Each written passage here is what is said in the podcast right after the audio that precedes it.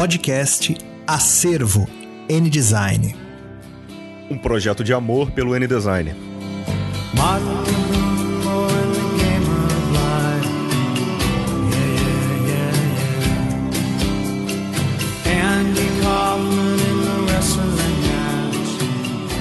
Muito bem, muito bem. Estamos de volta, Renato, com o segundo episódio do podcast Acervo N Design. Que beleza, Henrique. Quem diria que chegaríamos tão longe?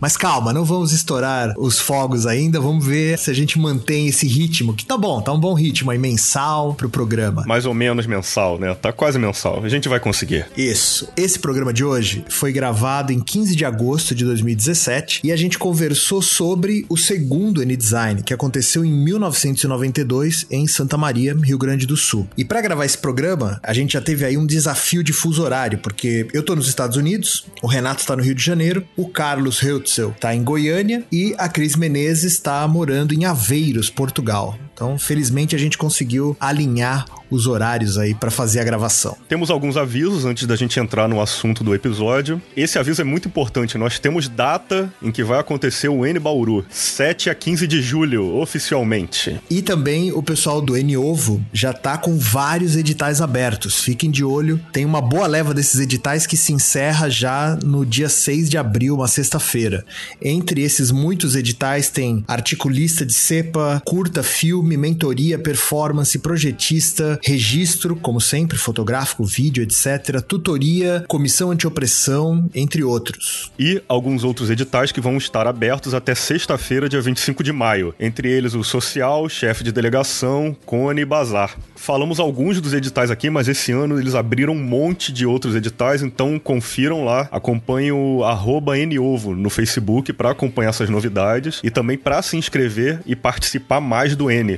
Outro recado, a gente fez uma publicação do acervo N-Design no Medium, que é uma transcrição dos principais momentos do primeiro episódio do N-Design Curitiba 91. A gente transcreveu esses principais momentos e ilustrou com fotos do acervo do Nautac. Agora vocês podem ler o podcast também, se preferirem. Links nos comentários para nossa postagem no Medium. E é bem prático, né? Porque você já pode usar isso para encontrar direto o trecho que você achou mais interessante. No episódio anterior, recebemos vários vários comentários. É, vários.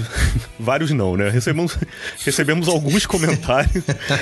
Então vamos fazer aquela clássica leitura de comentários aqui no, no podcast do acervo. São as. Exato. O Henrique tá chamando de cartas para a redação. Então.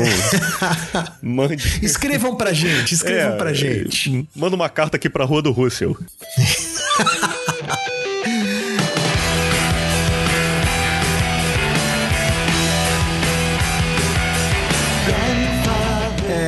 dos primeiros comentários que a gente recebeu é da Polin. E ela disse que não dá conta de podcast, que parece que dá medo para ela. Polin, não fique com medo do podcast, apesar da gente não aparecer, é, a gente não morde e o programa é bem divertido, instrutivo. Eu acho que você vai gostar. Fica a dica. Olha, Polim, eu sei, olha só, é, olha, veja a estratégia. A gente citou o seu nome no podcast, aí no post a gente vai marcar o seu nome e vai falar que falou de você no podcast. E isso vai te obrigar a ouvir o episódio agora, entendeu a estratégia? Nosso amigo Tyler Johnson mandou um, um GIF de aplausos. Obrigado, Tyler. Até GIF tá valendo. Direto do Texas. Thank you very much, Tyson. Tyler. Já não tem Tyson. Mike Tyson. Thank you very much, Tyler. É, outro comentário que a gente recebeu foi do Lucas Menezes, que participou da Conde Rio de Janeiro 94, do quarto N. Ele falou: muito legal, curti pacas. Parabéns pelo resultado, saudades de tudo daquela época, até do Nautac. Pô, tá aí, Lucas, valeu. A Maíra Fernandes Costa, que foi Conde Curitiba no 27 N, comentou o seguinte: para defesa da Conde Curitiba, fizemos crachás. Era inclusive um combinado da Conde com a UTFPR para rolar o encontro lá. Mas a empresa responsável não cumpriu o prazo de entrega. Acho que tem uma força maior que a de vocês, Henrique e Renato, não querendo a volta do crachá. é, pode ser. Fica aí a dica pro pessoal de Bauru, quem sabe quebrar o tabu aí dos, dos N's que não tem mais crachá. Infelizmente. Ah, em Bauru vai ter sim. E a Maíra ainda falou: não me canso de ouvir na Otaki, Ken e a Simone e todos da Conde de 1991, nem tinha nascido ainda, contarem como foi organizar o primeiro N. Obrigada, Acervo N Design, por registrarem nossas histórias. Ah, obrigado, De nada, Maíra. Maíra. Disponha. Valeu demais. Tivemos ainda comentários da Manuela Godoy falando orgulho da minha orientadora, a Simone Landau, o Cláudio Barão falando: olha, olá, fiz parte dessa turma. Foram centenas de fotos que tive a oportunidade de fazer no primeiro InDesign. Cláudio, obrigado pelo registro. O Fabiano Braga comentou demais o podcast. Muito legal ouvir o Nautaki e o Ken falando do N-Design. Eles foram grande inspiração e suporte pro N 2010, o vigésimo N que aconteceu em Curitiba também. Tivemos elogios ao título do nosso é, podcast, né? O fim do, do design, não. N e o. Como é que é o título, Renato? eita, eita. Eita, eita, peraí. O fim, o fim do N-Design. A morte do N-Design. Nem você caralho, lembra, todo mundo pô. errou. A, mo- a morte do N-Design. O Mauro Rego comentou título clickbait total. Almir Mirabô riu e falou ótimo título, continuem assim, o céu é o limite. Essa é a nossa vibe. A gente vai fazer título clickbait sempre que for possível, tá?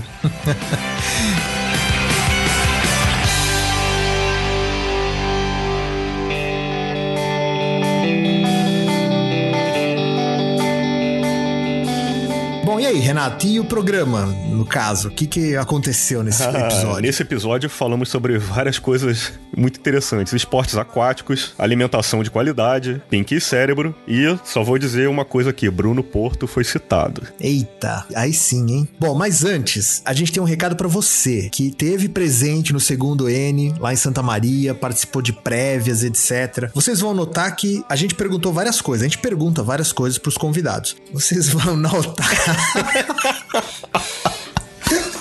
O Renato escreveu aqui nos comentários: Você vai na Otaque? Eu falei, não tive como não rir disso. É, algumas coisas os convidados lembram e outras não.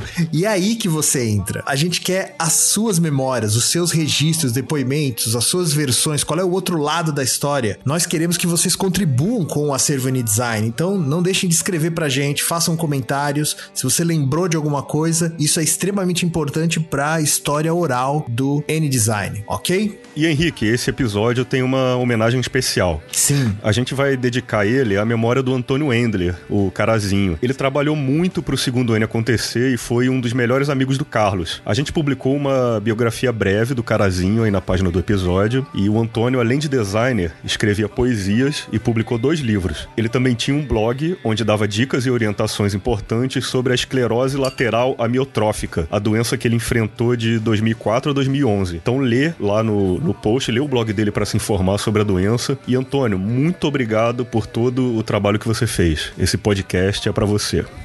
E, bom, pessoal, é isso. Fiquem com o programa e aguardamos os comentários de vocês. Beleza. Um abraço, pessoal. Abraço. Até.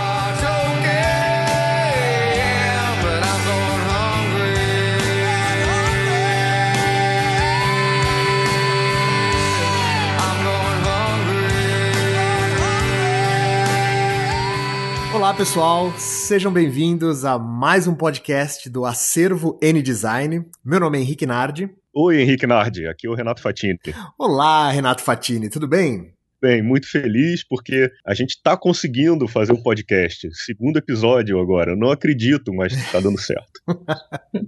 Exatamente. Estamos aqui reunidos com o Carlos Heusel e a Cris Menezes. Carlos, falei seu sobrenome certo? Mais ou menos. Então, por favor, me corrija. Heutzel, Heutzel. exato.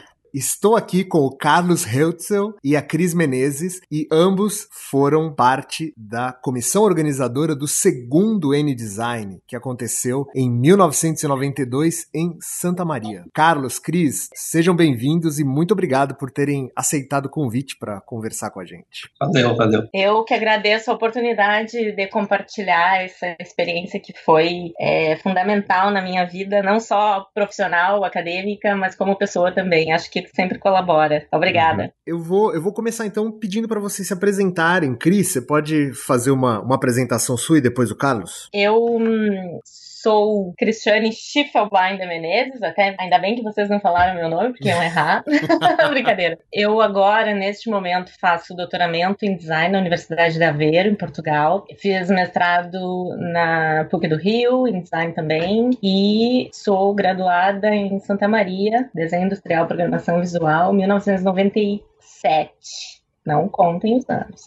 ok. É, nesse período entre 2007, quando eu terminei o mestrado, e 2015, quando eu vim para cá, eu lecionei em duas universidades, na Universidade de Caxias do Sul e na Faculdade de Tecnologia FTEC em Caxias do Sul também.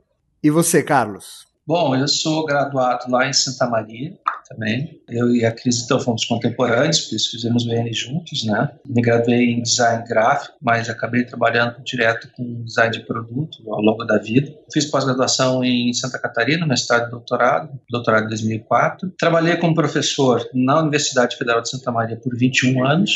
Uau. Hoje trabalho como professor aqui na Universidade Federal de Goiás, uma nova experiência bem gratificante. Ao longo do tempo, talvez as experiências que a gente adquiriu e as vontades e as curtições que a gente tinha no N-Design nos deram sempre energia e gás para mexer numa das coisas que foi muito, sempre foi muito legal, que é mexer no currículo dos cursos de design. E na Universidade Federal de Santa Maria a gente fez muito isso e hoje tem um, um perdão da palavra, um puta currículo. Uhum. É, eu posso dizer isso porque eu tenho feito avaliação de cursos de design no país desde 2004, 2005, mais ou menos, e dá para a gente fazer comparações aí no sentido de como os cursos estão mais adequados às suas realidades, aos seus contextos, né? Que cada lugar é um e cada design é um design, não é igual. Enfim. Você tem feito avaliações dos cursos? Isso, isso. O INEP, né, é, uhum. via, via MEC, ele ah. faz periodicamente a avaliação dos cursos tanto para autorizar um curso a começar, quanto para ele continuar, ou quando ele troca de currículo para avaliar o novo currículo. Uhum. Carlos, você é um espécime muito raro de designer, porque você fez gráfico e trabalhou com produto.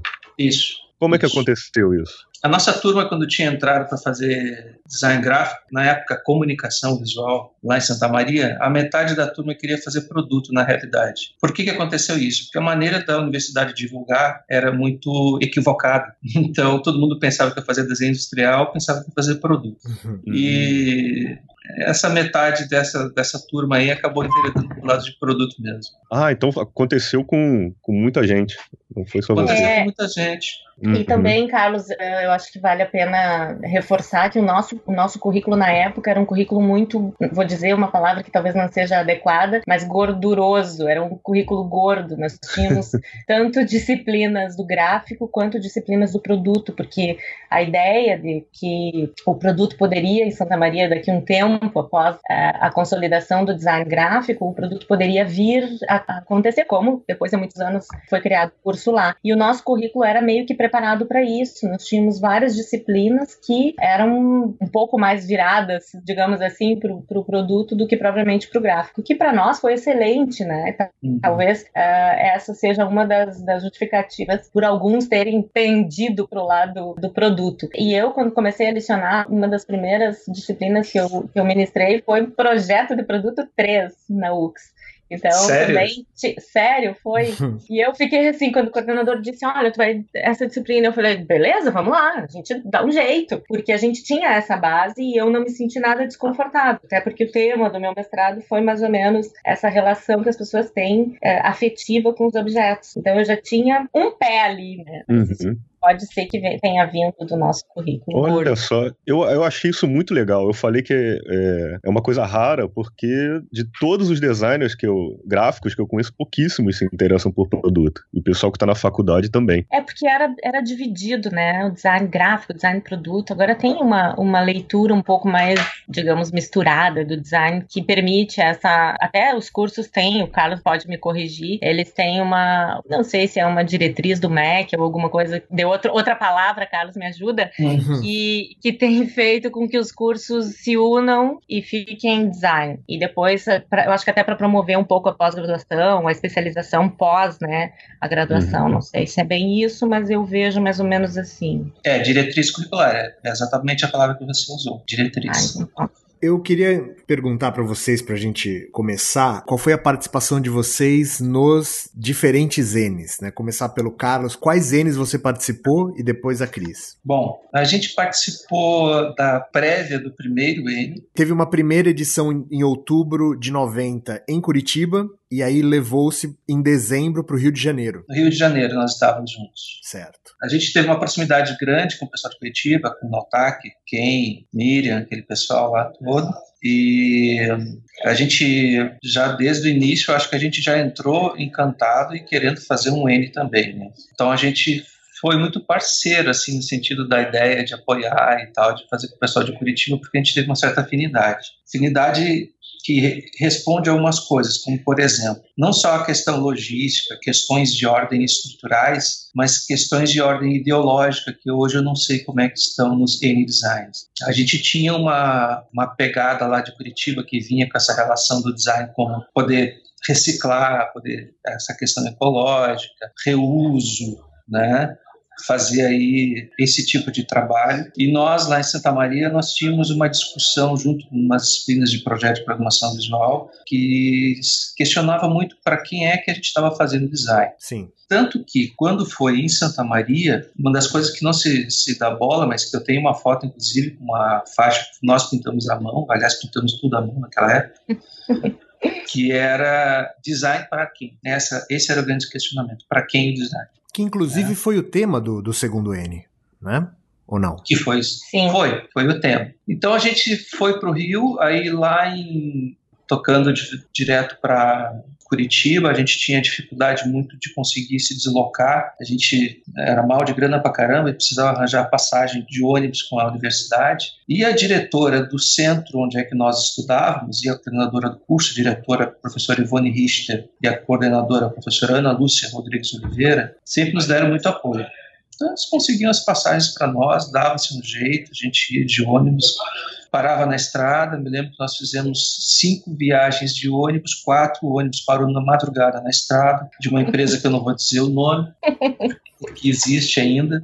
E fomos, né? Então fomos para Curitiba depois com uma, com uma galera grande. Mas quando a gente foi para Curitiba, a gente não estava tão, tão certo assim de que a gente ia fazer o N-Design, né? que a gente ia se propor a fazer o segundo N-Design. Mas quando chegamos lá, as coisas foram, foram se somando para isso e a gente acabou fazendo a proposta. Só para concluir isso da, da participação em quais N's, então você teve na, na, na segunda prévia, você participou do primeiro N em Curitiba, organizou o segundo e foi até o terceiro N. E na prévia do terceiro. Na prévia do terceiro, no terceiro N em BH. Isso. E você, Cris? Eu entrei no curso em 92, né, como eu já falei, e nesse ano nós uh, tivemos a, a, incumbência de colaborar já na organização que já estava em andamento, quase finalizando. Nós entramos em março e logo em seguida, abril, eu acho, entramos em greve e ficamos até o N Design em greve. Eu acho Bom, então participei do segundo N já na comissão organizadora, mas uma comissão mais participativa do que organizadora mesmo, né? Porque como nós entramos depois, eu entrei depois da, já do início dessa organização.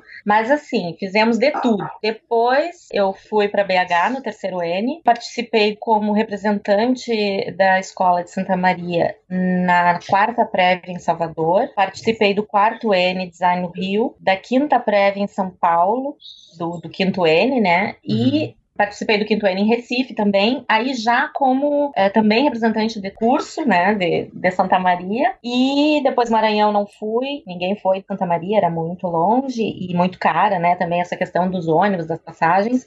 Eu lembro que para o Rio, para Recife, nós fazíamos pedágio na rua em Santa Maria para conseguir dinheiro, fazia festa, sério. E pedágio, pedágio era o que mais dava, assim, as pessoas realmente davam, davam dinheiro pra gente. E claro que nós fizemos um, um adesivo adesivo, né? Em troca do dinheiro que nos davam no pedágio, nós dávamos um, um adesivo e contávamos aquela linda história, que éramos um grupo, que tínhamos que ir para o encontro de estudantes nacional, tarará, e as pessoas achavam que era lindo colaborar. e em 97 foi o meu último N, o sétimo N em São Paulo, que eu fui já com a turma dos, eu acho que eram os bichos do ano de 97, de 96. Eu era a única que era formanda e que estava ali naquele ônibus, né? Então, tipo, não, acho até que o Banana, o Fabrício Soriano foi também, mas não lembro. Então, a minha, a minha participação no N foi assim, foi algumas prévias é, como representante e depois os, os que seguiram, os Ns que seguiram, eu fui até me formar. E depois que a gente se forma, tu entra num outro, num outro ritmo e não vai mais, infelizmente. Eu tô aqui com o cronograma do, do segundo N, o programa, e ele aconteceu do dia 12 ao dia 19 de julho. Ele começou no domingo, dia 12, e foi até o domingo, dia 19. E vocês lembram mais ou menos como era a organização de vocês dentro do segundo N? Tinha um organograma e qual era a função de cada um de vocês? O segundo N, ele tinha assim, ele tinha um núcleo um pouco menor, que eram umas 5 pessoas, e tinha um núcleo maior de 53 pessoas. É, 53? 53. Caramba. Aí você pensa como é que um, estudante de graduação, que nem a gente era lá, como é que a gente dava conta de administrar coisas com 53 pessoas. Só tinha uma palavra, ou você confiava ou não confiava.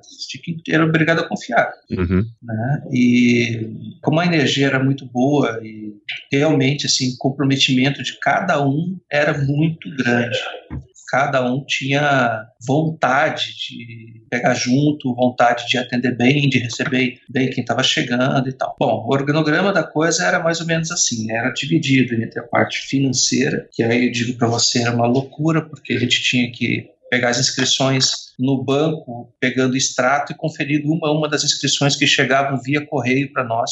Nossa. Inscrições preenchi, é, preenchidas à mão, tinha fax, a gente podia receber também. E nós tínhamos um tesoureiro, Almir, lembra, né, Cris? Sim, Almir Dornelles. É, ele tinha pesadelos todas as noites, mas a gente não adiantava, a gente tocava tudo para ele. Nós tínhamos uma parte que era a comissão de, da parte logística de receber as delegações e colocar nos hotéis, né? arrumar os hotéis primeiro, que foi um problema grande. Santa Maria não tinha infraestrutura para receber 700 e 800 pessoas de uma vez só. Naquela até que foi mais, Carlos. Eu acho até que foi mais. Acho que foram umas mil pessoas, pelo menos. Era um número é. muito grande que a gente não estava esperando. Uhum. E, e, e, no fim, além dos hotéis, foram selecionados aqueles acampamentos, né? O acampamento, acampamento Batista, famoso. Tinha o pessoal que cuidava da parte de alimentação também que foi um problema, a gente quis dar alimentação e era muito frio, então as comidas esfriavam na panela e endureciam. Ai. Era muito era terrível. Mas a alimentação ela não foi no restaurante universitário, por, por exemplo? Não. Vocês contrataram foi... marmita? Não, nós contratamos um cara com dois tachos enormes, botava fogo e fazia comida.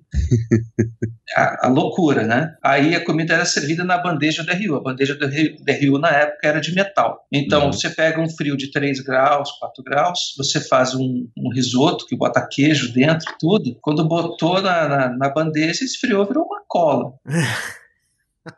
É. é, e para nós, né, Carlos, o risoto é uma comida muito característica, assim, a gente, é, é, né, um risoto, o risoto ou tu come na hora que serve e depois ele vai ficando frio e seco, como tu tá dizendo, endurece e a gente come igual e é uma delícia. E o pessoal não estava acostumado, imagina, vinha gente do Maranhão, Salva eh, Bahia, de todos os outros estados mais a norte que não tem esse tipo de comida, uma comida um pouco mais caldeada, é, caldeiradas de peixes e mariscos e não sei o uhum. quê. E aí chega ali e se depara com aquele troço uhum. frio, teve escultura de todo tipo que vocês possam imaginar com o risoto. Teve risoto jogado no teto. De Meu tudo. Deus, teve boneco é. de risoto. É. E não só. É. E, mas aí a gente tinha também um pessoal de almoxarifado. O almoxarifado era uma coisa importante porque ele dizia respeito a cada, principalmente a cada uma das oficinas e os insumos, né, as oficinas, os materiais eh, específicos e tal. Que estava tudo dividido, me lembro, dividido em caixas e que cada monitor de oficina tinha que pegar a sua e levar para a oficina. Interessante que anos depois, quando teve o N-Design Santa Maria de novo, foi o mesmo processo, mesma maneira de cuidar da. Eu estava lembrando disso, você foi falando do almoxarifado, do, da, uhum. das equipes, eu lembrava do almoxarifado em Santa Maria 2004. E se não me engano, foi na mesma 14. sala. Ah, 2004. Na mesma sala, é. inclusive tinha uma organização e tinha assim cada pessoa com a sua vocação fazendo a coisa certa. Foi isso que certamente deu deu muito resultado, assim, né?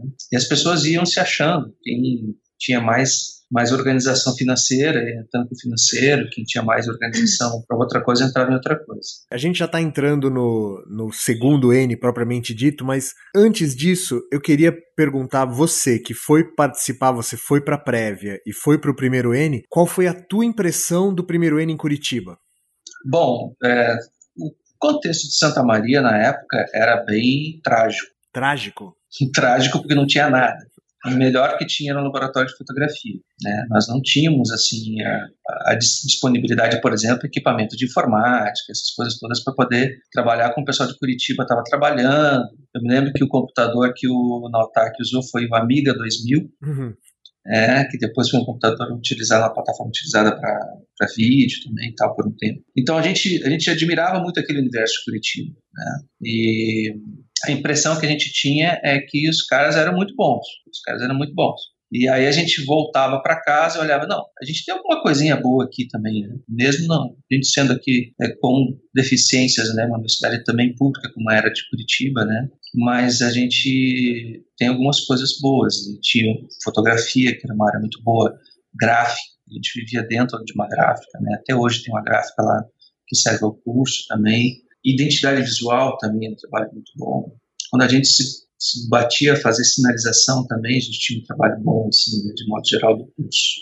Aí a gente começou a ter uma certa confiança de que a gente tinha condições, por exemplo, para fazer coisas maiores. E nós fomos para Curitiba com o material de apresentação, slides na época, né? Você tinha projetor de slides, mostrando toda essa realidade de Santa Maria. Quer dizer, a realidade que a gente tinha aqui não era tão auspiciosa, vamos dizer assim, do ponto de vista de infraestrutura, mas de um resultado de um trabalho que dependia da mão da gente, e esse trabalho tinha alguma coisa, quer dizer, então a gente tinha uma certa dinâmica de um bom trabalho, que a gente podia fazer, quem sabe, um evento, mas a gente foi bem na, na humildade. Né? Quando a gente conversou com o Nautac, com o Ken, lá em Curitiba, eles passaram para a gente que durante o N de Curitiba, participando das reuniões de representantes, eles tinham a preocupação de que as pessoas não haviam pensado no próximo N, né? Onde seria o próximo? E que ao mesmo tempo havia uma, uma preocupação muito grande porque o segundo chegava a ser mais importante do que o primeiro, porque ele representava a continuidade daquilo que eles estavam fazendo pela primeira vez lá em Curitiba. Como é que foi essa participação nas reuniões desse primeiro N e se vocês sentiam essa responsabilidade? Eu, eu acho que a gente sentia muito mais engajamento. Né? Nós éramos engajados, como volto a dizer desde o início,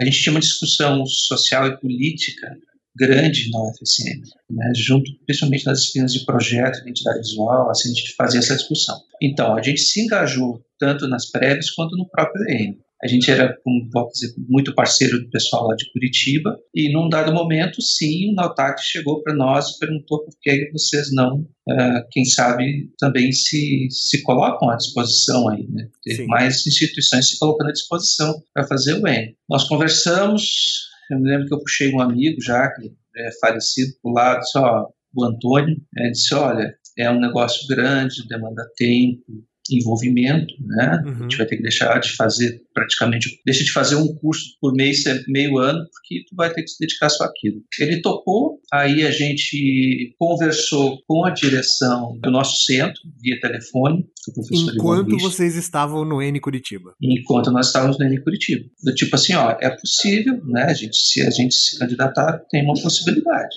né? Bom, tanto a diretora quanto a coordenadora do curso pegaram um avião e foram lá para Curitiba. Uau! Para dar apoio. É. aí, aí, Meu Deus! É. Estamos indo para aí agora. É mais ou menos assim. Nós operavam desse jeito. É, você lembra o nome delas? Lembro, a professora Ivone Richter, que era diretora do centro, uhum. e Ana Lúcia Rodrigues Oliveira, que era coordenadora do curso na época. Uhum. Nossa, uhum. parabéns, cara. Isso aqui parabéns, é, é engajamento. E aí, para concluir, a... o Pink e o cérebro levaram o N-Design para Santa Maria. é. não, não preciso dizer que o caso era o cérebro, né? Óbvio. e, e aí foi na apresentação das candidaturas, teve outras candidaturas. Teve outras, então? Vocês chegaram a concorrer? Teve, teve. Acho que o pessoal do Rio já estava querendo levar, mas não sei se chegou a apresentar mesmo a, a, candidatura. E da FAAP, o pessoal chegou com uma apresentação de slides lá sobre a FAAP, que obviamente é maravilhosa, né? Sim. Sim. É uma estrutura maravilhosa, né? E apresentaram também. Mas tinha uma coisa, aí vocês vão entender por que, que tinha 53 pessoas na comissão. O pessoal de Santa Maria, e normalmente o gaúcho, é considerado muito fechado, né? Fala pouco, né? Bem fechado e tal, um pouco mais austero. Só que lá em Curitiba, a gauchada conheceu todas as faculdades de todo o país não tinha quem não conhecesse o gaúcho.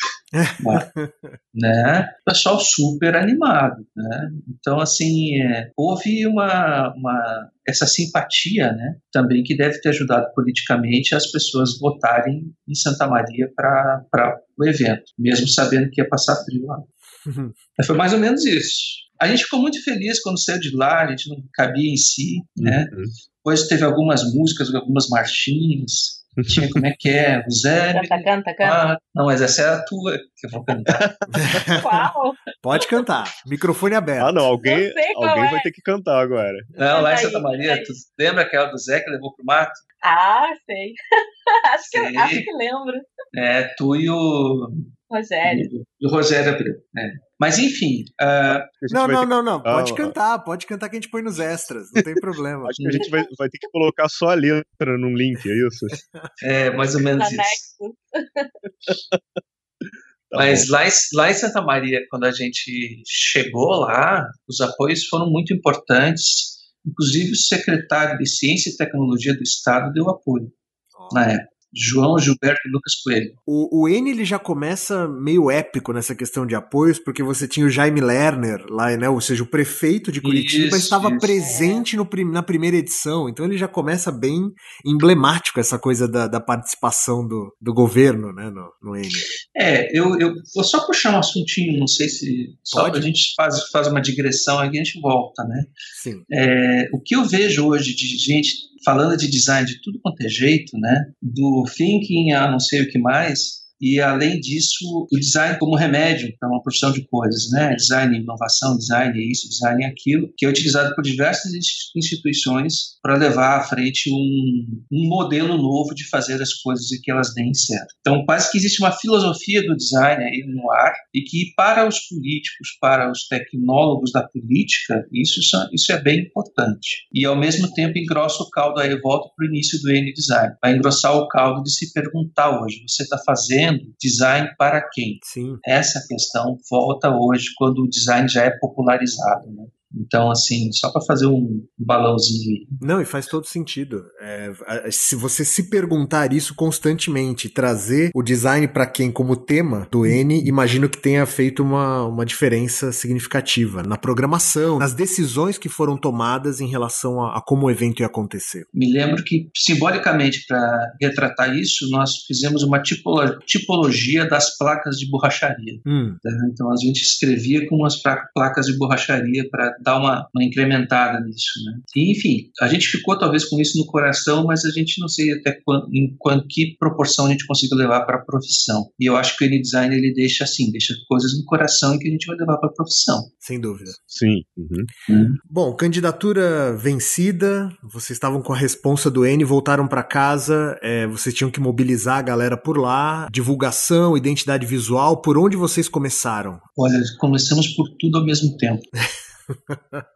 Só deixamos para o final as coisas que eram mais, tipo assim, a sinalização e tal. Imprimir um colega meu. Aspas de madrugada. Isso, um colega nosso, o professor André Dalmaso. Sim. Meu grande amigo, queridão. Olha, tomou conta sozinho daquele negócio, no sentido de organizar e coordenar, né? Que tinha como fazer sozinho, mas a gente, a gente fazia de tudo um pouco, né? Ajudava a pintar o fundo amarelo, ajudava às vezes a pintar uma letra, depois saía, depois voltava, conforme ele precisasse, né? Mas a primeira, a primeira coisa que nós fizemos foi buscar dinheiro. A primeira coisa que nós sentamos foi escrever um projeto, dar custo às coisas, me lembro muito bem disso, e buscar dinheiro. Quem vai dar o quê? Isso era muito, muito pé no chão. Né? Passar o chapéu lá em Santa Maria. Passar o chapéu em Santa Maria e Porto Alegre, na Secretaria de Ciência e Tecnologia do Estado, na época. Hum. E aí e... surge surge Cris Menezes.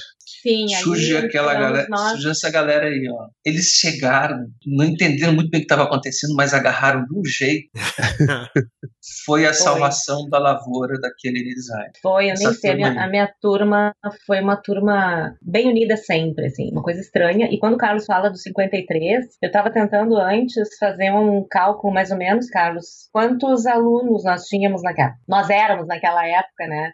É, tinha, eram quatro turmas, 116. É. Então, Carlos, o Carlos é bom com números, hein? Isso é ótimo. É o cérebro, vocês não estão acreditando.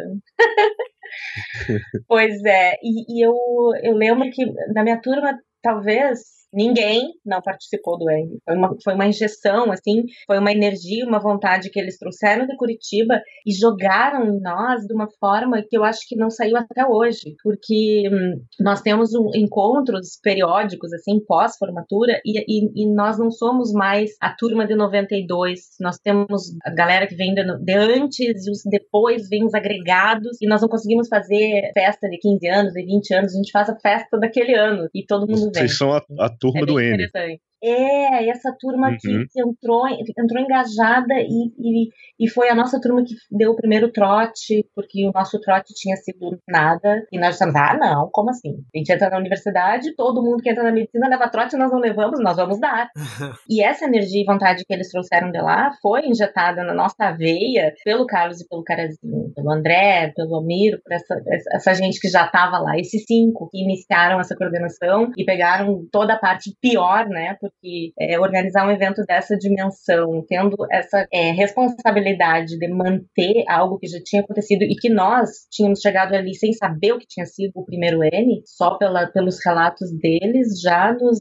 Pronto, é isso que a gente vai fazer, então tá. E carrega a cadeira para cá, cadeira, leva a cadeira para lá, porque as palestras eram em locais diferentes, e aí tinha que deixar tudo já pronto para o pessoal chegar as delegações iam começar a chegar na sexta-feira, eu acho, não lembro, e hum, tinha toda essa parte de sinalização que foi feita com serigrafia, foi feita com, com Carlos, me ajuda?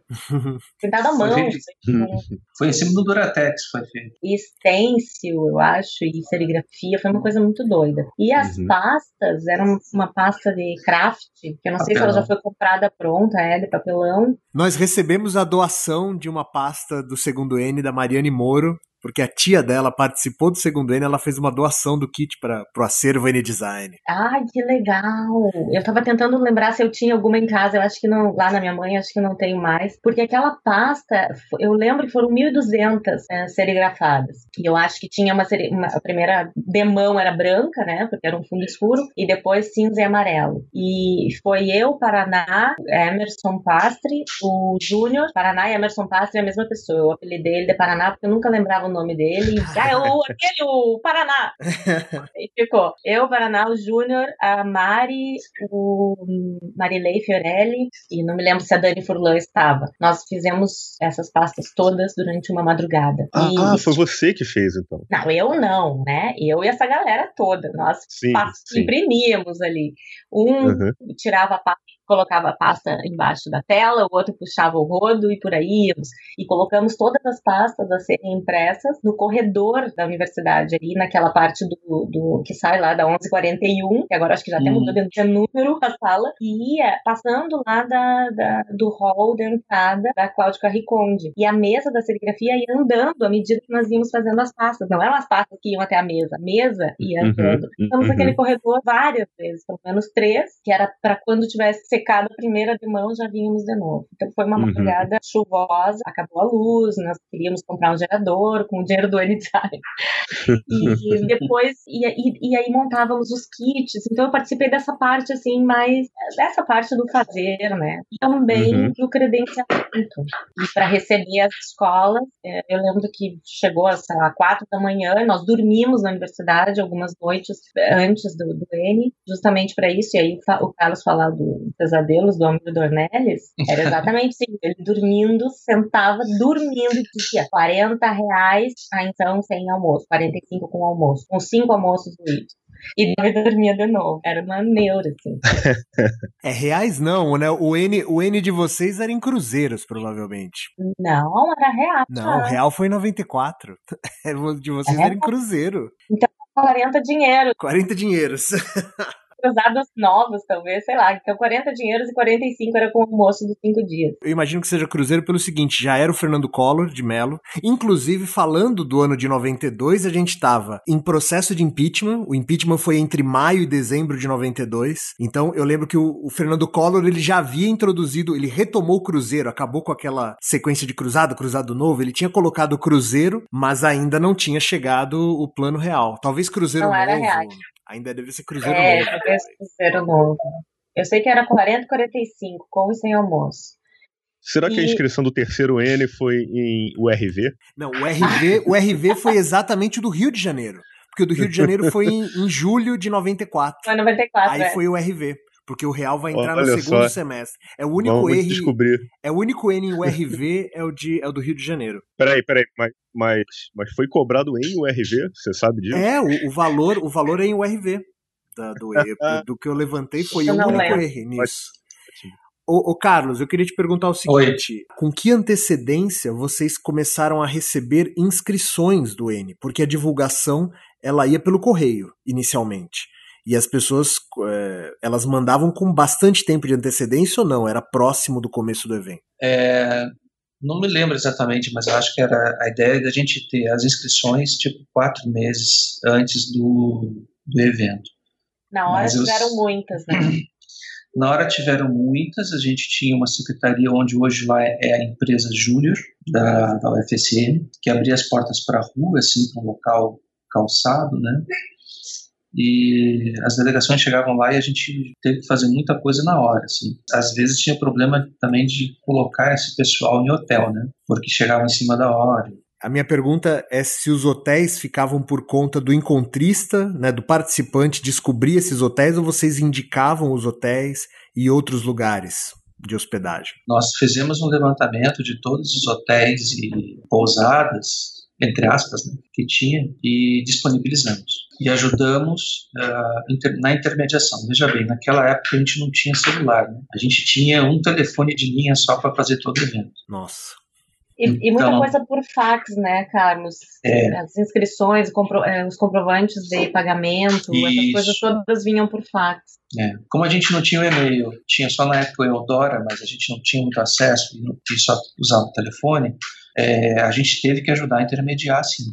Ficou, em alguns casos, tem um caso de um, um hotel, na verdade não é um hotel, é um local de umas religiosas lá, Santa Maria, que teve gente que saiu e ficou devendo e a gente não tinha mais dinheiro para pagar. Aí a gente foi negociar. Aí a gente foi negociar. Qual é a última coisa que nós tínhamos para dar, porque não tinha mais nada? Papel higiênico. Aí levamos uns fardos de papel higiênico para pagar um pouco do que ficou devendo lá, pessoal. caraca, pagaram com papel higiênico. A É, cagada dos outros. É, Desculpa! mais, mais ou menos isso. Mas enfim, É. deu certo. Deu tudo certo. Instituição religiosa foi esse acampamento batista que a Cris mencionou antes. É, não, mas a do, a do papel higiênico era outra. Ah, tá. E como é que foi esse. Como é que é essa história desse acampamento? Ah, essa eu tenho prazer de contar. Por favor. Então, assim, nossos colegas do Rio de Janeiro foram para lá e pensavam que, que ia estar muito frio. Chegando em Santa Maria, foram Uhum. direto na UFSM para alguém levá-los até o acampamento batista. Fui eu que os E- recebi, Carlos, inclusive. Ah, foi tu? Eu que entrei naquele Uhum. ônibus que cheirava a maresia, para não dizer outra coisa. E eles botando banca às quatro da manhã, nós morrendo ali. Eles vieram numa viagem longa, bebendo, óbvio, não, água. Aham. E nós cansadíssimos de toda a confusão. Eles, ah, não sei o que, a gente veio passar frio aqui, tá um calorão. Porque tinha tido um vento norte, né, Carlos? Naqueles nossos dias ótimos de vento norte. De- Carioca marrento, né? Sempre. Mas isso é fantástico, fantástico. Adoro. Conta, Carlos. E aí, não, na sequência, então, no outro dia, no local da entrada da inscrição, que é um corredor, assim, fazia sensação térmica de menos um grau, que Uhum. foi no, dia que a coisa estava começando a pegar fogo mesmo, né? Dentro do prédio, isso. Não, isso fora, onde é que o vento Ah. passa. A sensação térmica lá em Santa Maria sempre é menor do que a temperatura. Aí os nossos colegas do Rio começaram realmente a ver que tinha frio e passaram frio. Usavam calça jeans em cima cima de calça jeans, nas palestras iam com os cobertores dos hotéis, enrolados neles mesmos. Sim, Não, eu quero, aproveitando então, eu quero saber se vocês conhecem uma história. É porque tem uma história é, é, que uma lenda. Per, permeia o meu imaginário sobre o N-Design desde que eu entrei na faculdade, que é, é, sobre o segundo N, envolvendo a delegação carioca no segundo N. E parece que atrás do local onde eles estavam dormindo tinha um, um lago. Hum. E, e, eles foram nadar nesse lago gelado. Hum. Vocês sabem hum. dessa história? Olha. Eu não. A história foi assim. A ah. lenda porque eu tive que subir aquela noite lá em cima. A lenda foi assim. Lá em cima porque é na serra, né? É na serra. acampamento Batista. É, na serra do lado da cidade. Uhum. É, o menino foi lá, ficou. Fizeram uma fogueira, uma coisa que não se faz, né? Se faz uma fogueira, fica de frente para a fogueira e com as costas para o vento frio. Puta. É. E talvez estivesse tomando um vinho, enfim, estava curtindo lá. E conta a lenda que esse, que esse menino, que depois a gente resgatou, levou ao médico, né, que esse menino estava muito entusiasmado e foi dar um mergulho no açude que tinha lá, esse lago. Uhum, uhum. E aí saiu do lago com uma hipotermia. Uhum. Aí todo mundo se apavorou. Aí nos chamaram. Aí entra em cena a diretora do nosso centro, professora Ivone Richter, de novo. Eu ligo para ela, Ivone, me socorre. Aí nós fomos lá em cima, recolhemos o colega, levamos até o hospital, porque o problema quando dá um, um, frio muito intenso não é que você vai ter uma pneumonia na hora, não é isso, as pessoas se equivocam, é que a musculatura das costas e do peito contrai muito e a pessoa não consegue respirar. Uhum. Hum.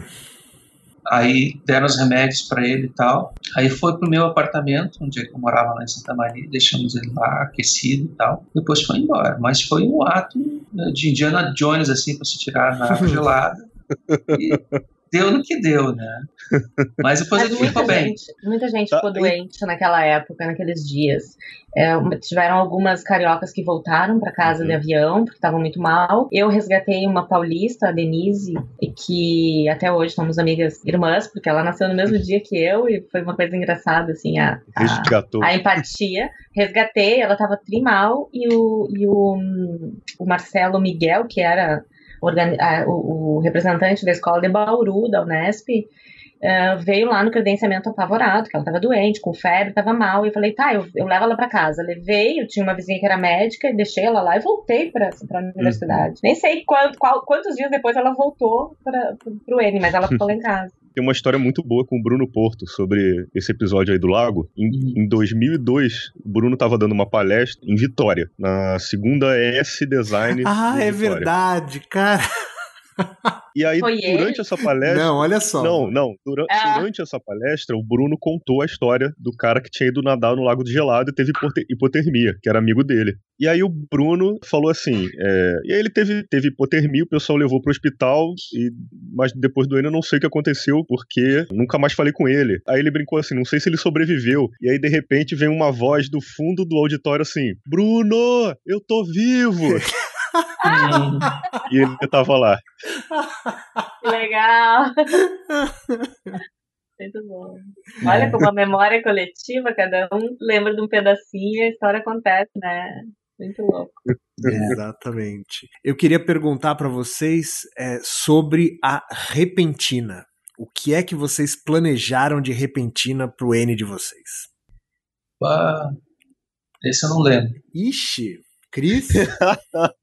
Eu, pois é, eu fiquei pensando nisso, porque para mim, de todo, dos N's todos que eu participei, o que eu mais gostava era da repentina. E não sei se era, era sempre um, uma atividade de encontro, né? De, de, de troca, de, de, conhecer as pessoas mesmo que estavam lá, que eu acho que era uma das únicas oportunidades, a não ser nas palestras, né? Que estavam todos, mas não era um momento de troca, de conhecer as pessoas. E da nossa eu não lembro, porque como eu estava no credenciamento, e no primeiro dia que é a repentina ainda vinham eh, delegações chegavam, eu não conseguia até lá durante a repentina. Eu lembro que foram alguns trabalhos, se eu não me engano, 3D, 3D, tridimensionais, com, com sucata. Não lembro exatamente, Carlos, talvez tu lembre disso, não sei se...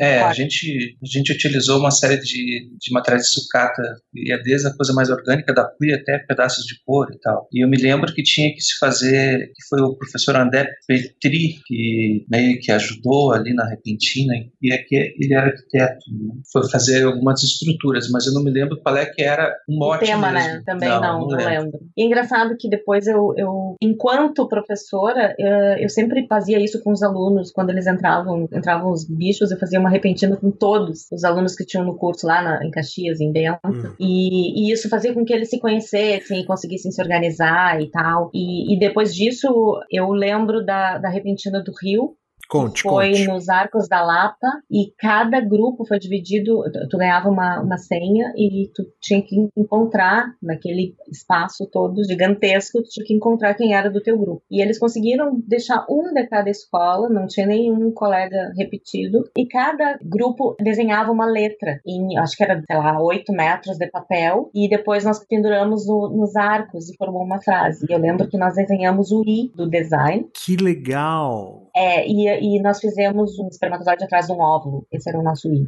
E foi bem interessante, assim, o- a confusão que teve, porque teve um tiroteio no meio Ah. disso, e todo mundo tinha que deitar no chão, e as pessoas correndo, e fugi- uns fugindo, dali já fugiram pro metrô, foram embora, mais assustados, eu fiquei até o fim, né, porque...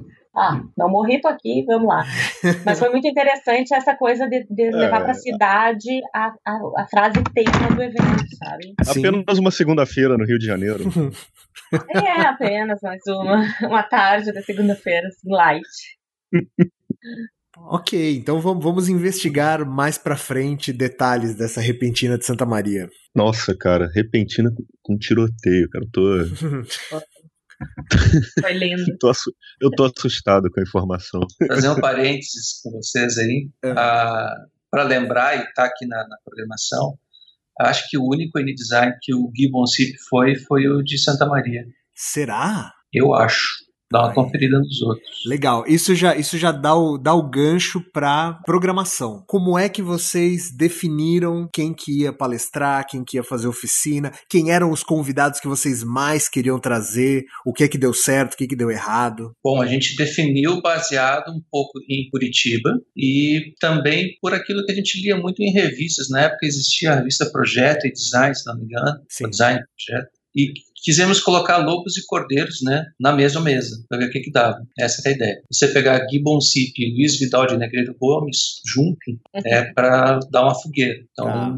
essa era a ideia. Por exemplo, eu tô olhando aqui o- o- a programação e me chama a atenção que na quarta, na quinta e na sexta-feira de manhã tem palestra internacional barra palestra nacional. Vocês tinham convidados internacionais também na parte da manhã, é isso? Na época, nós tínhamos, nós tivemos, não me lembro exatamente, exatamente quem era, mas cinco palestrantes internacionais. Eram que vinham junto, alguns do projeto da professora Ivone Richter, é, aí tinha um uruguaio, O Álvaro, também. né? Álvaro Uhum. Guilhermo. mas, mas, mas internacional era, não sei se a gente considerava Ál- Álvaro Guilherme internacional. Eu acho que Acho que sim, não. ele falava meio estranho. Ah, até olhar.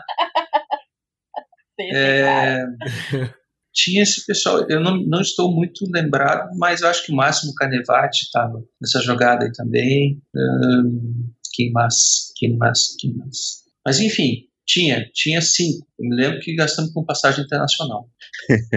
Uma atividade que era muito característica dos primeiros N's é a apresentação das escolas. Tanto que tem ali na segunda-feira tem manhã e tarde, né? Ou seja, um, um espaço grande da, da programação dedicado apenas a essa apresentação das escolas. Como é que isso funcionava no, no N? A apresentação das escolas era feita, cada escola tinha seu representante, chegava lá, tinha um tempo específico e apresentava essencialmente a estrutura da escola e falava, na época a gente discutia muito e falava muito sobre o currículo, quer dizer, Hum. como é que era o currículo da sua escola. Também era meio artístico, cultural, né, Carlos? Tinha um pessoal Uhum. que trazia uma música, fazia tipo um Performático. um teatro, É. era uma performance. Tinha, tinha disso. Eu acho que depois, lá pelo quarto, quinto N, que as coisas começaram a ficar mais digitais, assim. Aí se fazia vídeo. Eu lembro que pro quarto N, acho que foi pro quarto, nós levamos um vídeo uh, editado por nós mesmos e fizemos a filmagem no campus, afora, lá na veterinária, com vacas e etc.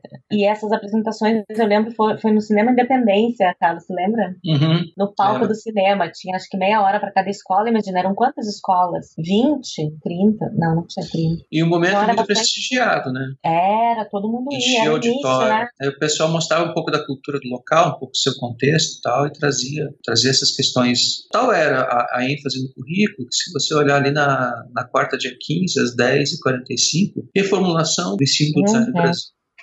Exatamente. Um, um assunto bem leve, né? Só reformular o ensino de design no Brasil.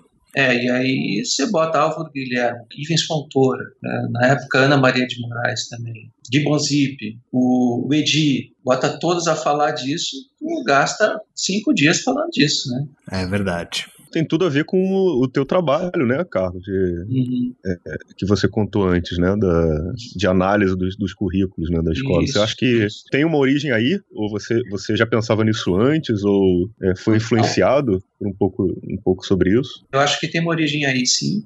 Eu acho que a crise é envolvida com, com a educação, eu sou envolvido com a educação. Muitos de nós que saímos de lá, muitos que saem de Santa Maria, acabam no magistério. Eu uhum. acho que tem essa pegada de pensar um pouco o que, que a gente está fazendo fazendo. Né? Uhum. E um trabalho do núcleo docente estruturante lá da UFSM é bem bom e contínuo por longo tempo 20 anos. Uhum.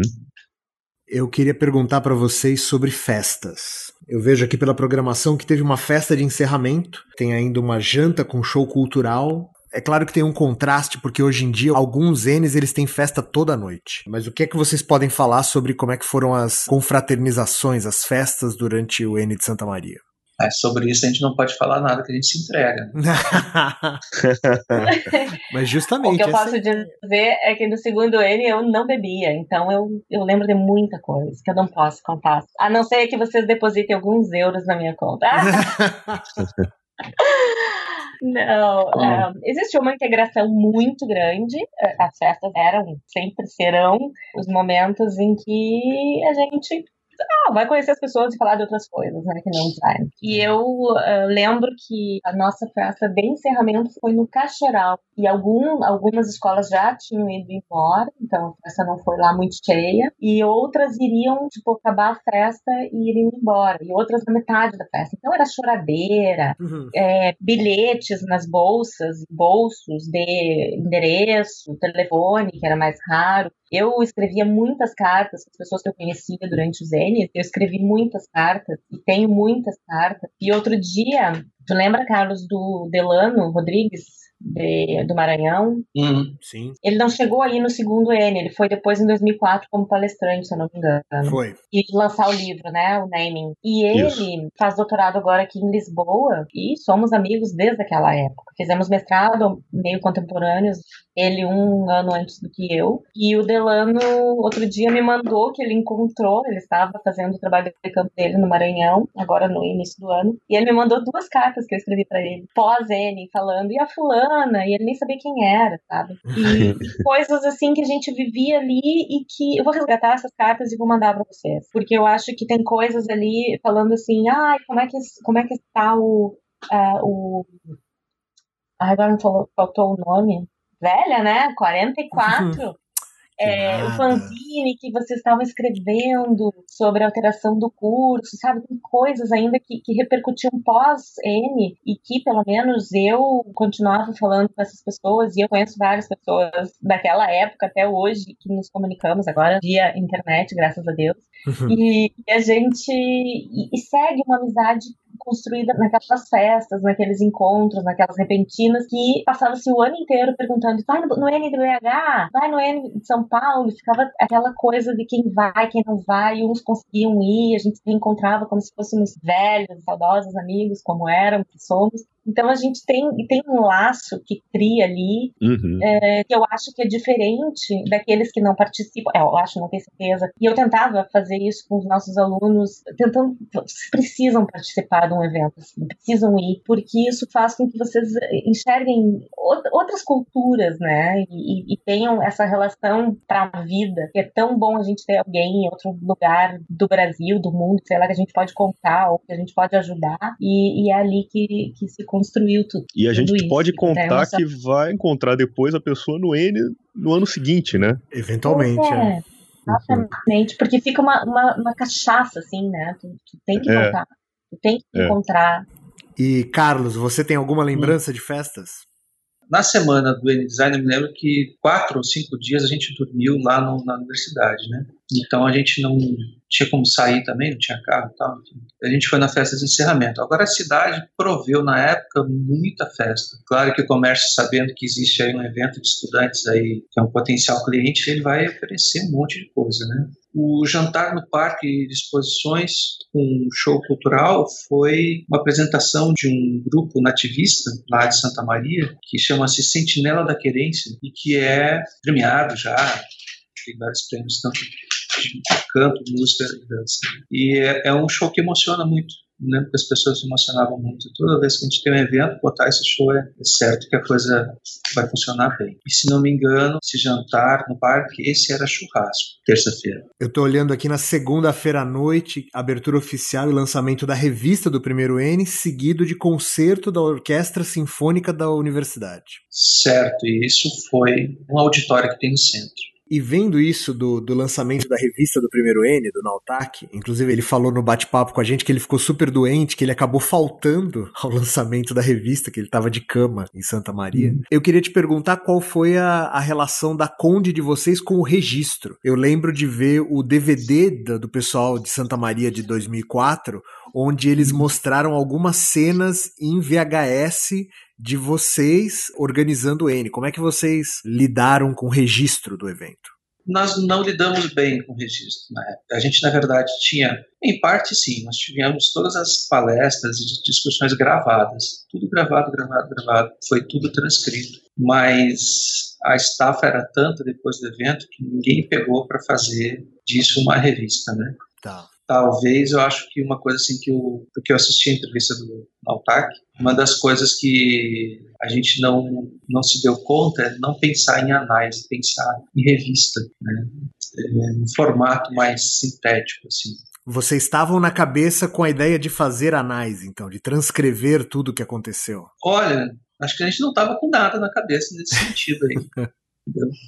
Porque era Eu acho que a gente coisa... era muito cru, né, Carlos? É. Nós éramos muito crus nessa questão de organização e de pós-evento, como é que se organiza esses registros, para que que servem. Eu acho que isso era uma coisa meio uh, não deixada de lado porque era cansaço, talvez. Eu acho que por não saber exatamente. Claro que nós tivemos o apoio de vários professores do, do, da direção do centro e tudo mais, mas uh, talvez eles imaginassem que nós sabíamos e, e não fomos atrás. É uma pena, mas se tem transcrito já já, já tem registro. Na verdade, se, se você olhar o que foi em 2004, hum. aquele evento, é, tanto o site, a revista, a identidade visual do evento, ela foi bastante pesquisada, né? Foi aprofundada para fazer direitinho. E ironicamente, ironicamente não, coincidentemente, quem, quem foi o professor que assinou o projeto fui eu. Uhum. Então, é, eu fiquei em cima com a gurizada. O site do evento, eu apliquei uma série de processos de engenharia de usabilidade e outras coisas, e depois utilizei para minha tese. Olha. Então, assim, eu estava junto com eles e não deixava, não deixava passar um grilo solto. né? E o pessoal era muito competente, muito bom. E aí também a pegada da revista, né? Foi a Tereza, se não me engano. Sim. E o, e o Fábio Dias no DVD, né? É, a Tereza foi muito competente na pegada da revista. Sim. Assim. E desde o início isso estava previsto. É um dos registros mais completos ao lado da revista do Altac, assim, não, não deve nada, né? Eles, o fato de você poder acessar no DVD pedaços de cada atividade, tem mais de duas horas e meia de filmagem no DVD. E a gente lembra, participando do evento, que a gente falava assim, poxa, que legal que essa geração ela teve aula com pessoas que já organizaram o N. Então isso certamente teve uma influência grande no, na, nas atividades que eles desempenharam, né? Sim, é, certamente. Um momento assim que a gente tem que botar a mão às vezes, mas na maioria das vezes não. Quando a gente teve uma experiência, foi a nossa experiência, né? E a deles a gente dá um toque, mas. Até certo ponto. É, até certo ponto e tal. Porque o evento é responsabilidade de quem está fazendo. Sim. Não tem, é do aluno. É, Agora, é um de estudantes, né, Carlos? Isso é. tem que ser deles, assim. Claro que, que o professor fica meio por ali e apoia, mas é, enquanto a essência é estudante. E se não deu certo alguma coisa, é por isso, e pronto. Aí eu fico pensando, qual o potencial que tem toda essa galera de design pelo país inteiro? Imagina, se consegue fazer um evento desse, o que mais pode fazer? É incrível. Quanta coisa mais pode fazer? Sem dúvida. Qual é o balanço que vocês fizeram do N? E se o N de vocês, ele, vocês tiveram dificuldades financeiras, vocês conseguiram cobrir tudo? Qual é a lembrança que vocês têm da parte das finanças do N? Bom, como eu disse, a última dívida foi paga com um saco de papel higiênico. Dois fardos de papel higiênico. Não ficamos nos devendo nada a ninguém. Que ótimo. Então foi nosso grande, grande alívio. E um balanço geral do N é que foi tão importante, talvez para Santa Maria, mais do que talvez para os outros lugares. O N-Design lá mudou a perspectiva de currículo de Santa Maria. Hum. Deixou esse embrião na cabeça dos professores. Nós colocamos, felizmente, palestrantes e pessoas que tinham posições contrárias, o que permitiu que a gente tivesse discussão de fato, a discussão houve. Então, deixou um avanço institucional, assim, muito bom. E pessoalmente, pô, alegria de ter feito parte desse grupo aí, tá no registro da história da minha vida. Tá tatuado, né, Carlos? E você, Cris? O balanço que eu faço, principalmente, é, é bem egoísta, assim, é bem pessoal. eu, não só Santa Maria, mas principalmente, foram, foram eventos que me, que me fizeram entender o que era o design. Porque quando eu entrei no curso, eu não sabia exatamente o que, que era, sabe? Era, era um, é, é, não se sabia muito naquela, da minha visão. Eu lembro do Carlos no teste de aptidão, porque nós tínhamos isso, é, me perguntando, mas tu quer mesmo design gráfico? Tu não quer produto? E eu disse, sim, sim, quero gráfico. Sabia eu a diferença de gráfico e produto. E fui aprendendo N-Design isso, sabe? Fui aprender o que eu faria da minha vida no N, no segundo. As exposições, as palestras, as a informação toda que se tinha lá e por conversas e, e amizades e tudo mais é que, é que, foram formando em mim o entendimento do que seria o design, porque eu não tinha tido aula praticamente quase nenhuma, porque nós estávamos em greve, né, aqueles três meses fatídicos daquele ano, então nós não tivemos contato com, com aulas necessário para a se entender pelo menos o que era. Tínhamos introdução ao, desenho industrial, que era uma disciplina do primeiro semestre, mas não não deu tempo. Então o N foi isso para mim, muito egoisticamente falando, foi esse entendimento do que eu iria fazer na minha vida profissional. Era uma coisa bem bem forte assim, ficou. E dos outros todos era é, a continuidade dessas discussões até de regulamentação da profissão, que era muito recorrente. Isso acho que mais se falavam nas reuniões de, de representantes da escola do que propriamente abertamente, assim, na, nas palestras e no, nos encontros. A greve, ela atrapalhou o trabalho de vocês ou de uma certa maneira ajudou no sentido de a escola estava mais vazia, vocês não tinham que se preocupar com aula enquanto montavam o N? Ah, com certeza ajudou. Eu acho que ajudou porque nós podemos nos uh, entregar 24 horas. Eu, além do desenho industrial, na época, eu fazia outro curso, eu fazia letras à noite em outra universidade, na, na Unifra, e para mim foi ótimo, porque de noite eu tinha aula, então eu conseguia me dedicar durante o período que eu teria tido aula do, do desenho industrial, eu conseguia me dedicar ao N. E à noite eu ia para minha aula bem feliz. Quer dizer, acho que a greve ajudou nesse ponto e talvez em outro ponto possa ter atrapalhado, que foi na comunicação com as escolas que também eram federais e que estavam em greve ao mesmo tempo. Ah, uhum. ok. Beleza.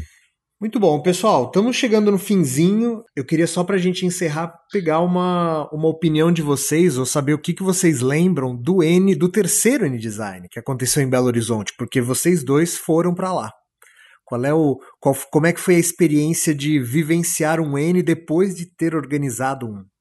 Assim, lembro de algumas coisas bem fortes. Lembro que a tenda das apresentações, das palestras todas, era uma lona de circo no pátio da Fuma. Lembro das exposições que nós fomos de produto e gráfico diferentes e que tinham produtos que já tinham ganho prêmio a nível nacional de estudantes. Isso me deixou bem, bem instigada, sabe? A, quando a gente vai ganhar um prêmio também, era uma coisa ah. meio assim, de, de, de também uma, uma, uma, mosquinha que pica e tu vira lá, a gente precisa participar disso porque um dia a gente vai ter que participar desses concursos.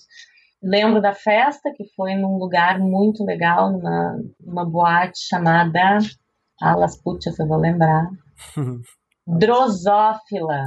Drosófila. É, e passava o trem, passava na, na, na, na, parte traseira, assim, da boate, e quando o trem passava, eles baixavam o som, a gente só ouvia o barulhão do trem, assim, era uma coisa muito estranha. Era numa fábrica antiga, muito interessante. Uh, lembro também dos amores, né, DN, que isso eu acho que era bom comentar, porque certamente Sim. as pessoas se encontravam muito por isso eu tive um caso recorrente, mas não vou falar nome, ambos casados, né?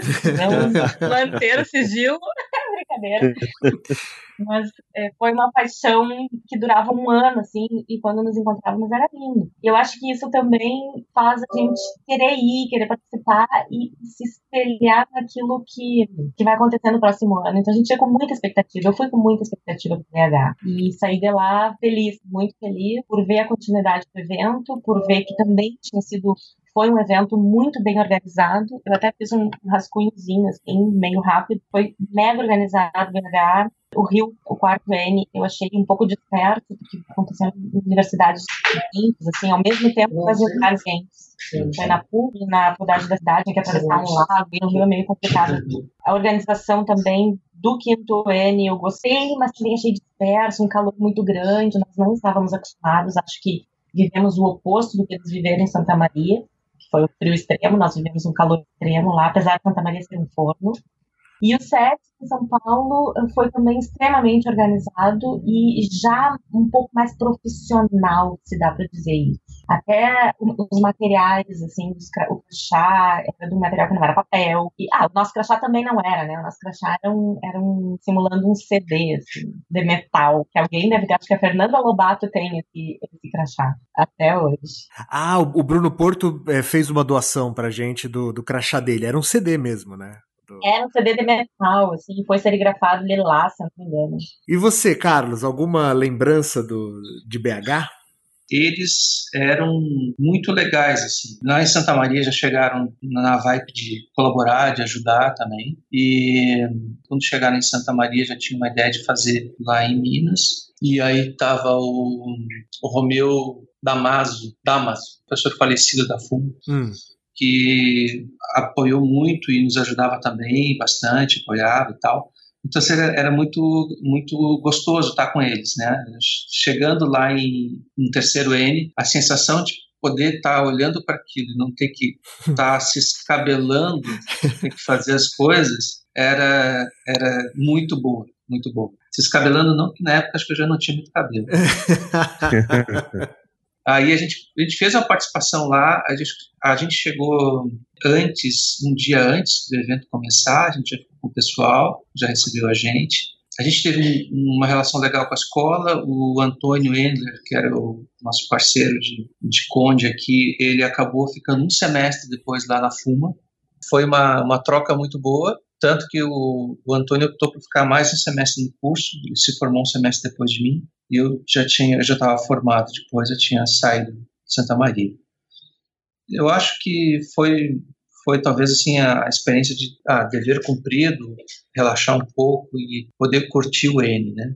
Então eu curti mesmo uh, o terceiro, porque o primeiro tudo era novidade, o segundo foi uma pauleira de trabalho e o terceiro foi curtir. Um pessoal muito uhum. legal que era lá de Minas. É, legal. É, Carlos, e também tu e o Carazinho, que eram os representantes da nossa escola em BH, não tiveram muita folga e muita curtição, porque vocês tinham que entregar o, o N, né? Aquela coisa dos é. comentários e das reuniões que aconteciam e hum. acabava se envolvendo, mas também tinha uma, um posicionamento um pouco mais light, né? Óbvio.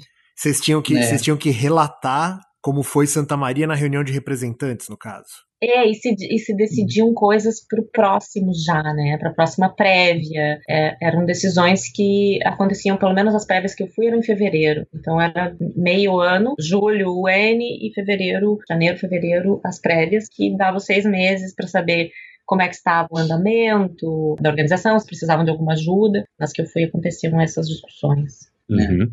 Legal. Pessoal, cumprimos nossa missão então do dia. Temos um podcast, Renato. Temos um Maravilha. podcast. é, fuma... fumaça branca saindo. Uh, abemos. É, o acervo N-Design é um projeto de amor pelo N-Design, né? Então é por isso a gente não agradece só pela participação no podcast, mas a gente tem que agradecer também vocês por terem feito o segundo N. Sem dúvida. Porque vocês deram continuidade a essa história toda, né? Então foi tão importante quanto fazer o primeiro. Então, uhum. Cris e Carlos, muito obrigado por terem feito oh. esse trabalho e terem é, criado esse evento que é tão importante na nossa uhum. vida até hoje a ponto da gente fazer um projeto desse, né? É, uhum. exatamente. E, e, a gente tem que agradecer, né, Carlos, essa gente que continua o que a gente uhum. também continuou.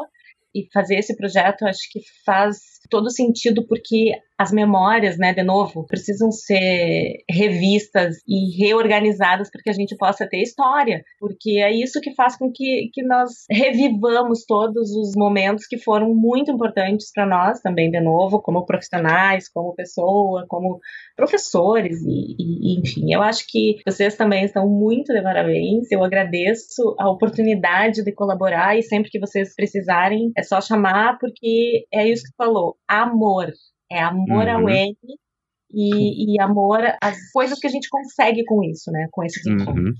É, Muito obrigado. Eu faço minhas palavras da crise. Quero acrescentar que esse movimento que vocês estão fazendo para os N designers, eles vão fazer com que não só tenha história, né, mas que ele passe a ter sentido, porque o sentido vem da história no seu contexto. Né? E, então isso aí é pô, um baita trabalho de vocês e conte comigo sempre que precisar, tá bom? Maravilha. Excelente. Vamos vamos precisar muito da da ajuda de vocês quando, quando o projeto estiver ainda caminhando para esse livro que a gente está montando. Uhum.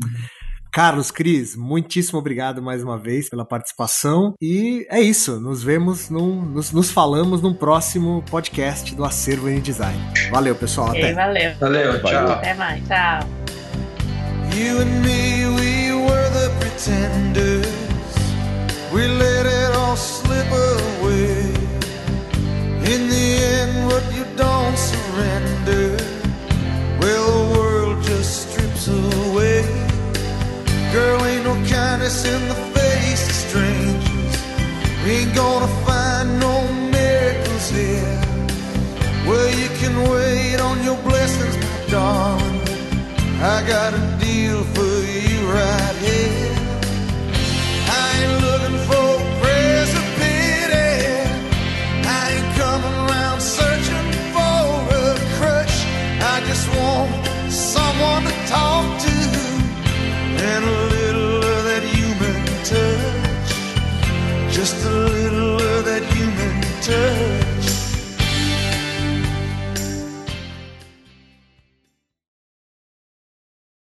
Vai. Então, vamos nessa. Uhum. Acervo N-Design. Hum, ué, e o podcast? É, pode ser. Bom, lá, vamos lá. Loli uma, Loli duas.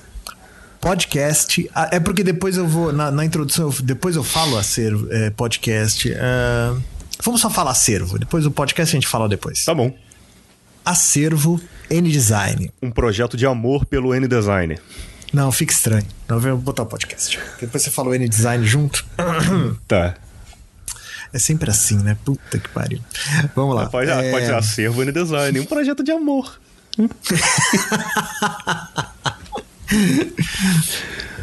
Podcast Acervo N Design. Um projeto de amor.